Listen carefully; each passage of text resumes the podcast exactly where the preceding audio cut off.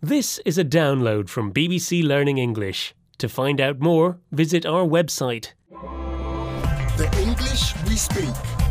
from bbclearningenglish.com. Welcome back, Feifei. Good holiday. The best, Neil. We flew to Mexico, then up to California, and then drove all the way across the states from LA to New York. Incredible. All in one week. Yes, it's just that What?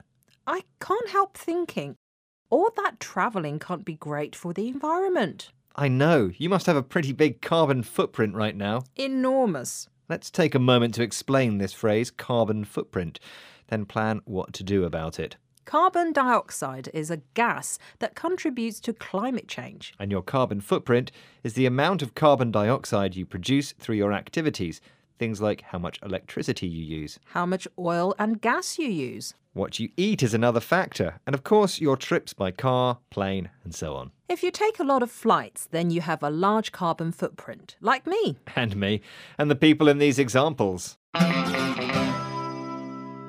I use the air conditioning non stop all summer.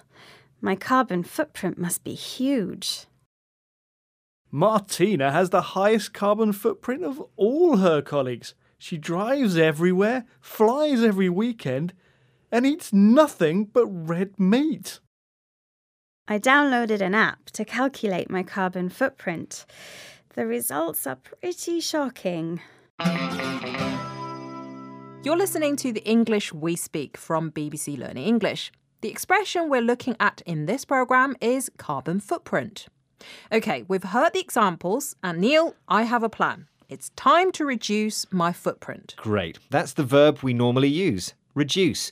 We talk about reducing our carbon footprint by changing the way we live. So, what's the plan? I'm going to cycle to work, use less heating in winter, and I've got these new shoes. Great. But shoes? They're made of recycled plastic. Fantastic, aren't they? Well, that's one way to reduce your footprint. I even bought you a pair, a little present from my trip to LA. You're so kind. I can wear them when I'm in Tokyo this weekend and Paris next week. Oh, and Iceland tomorrow. Only kidding. Yes, I want to hear your plan to reduce your carbon footprint, Neil. Bye. Bye. The English we speak. From the BBC.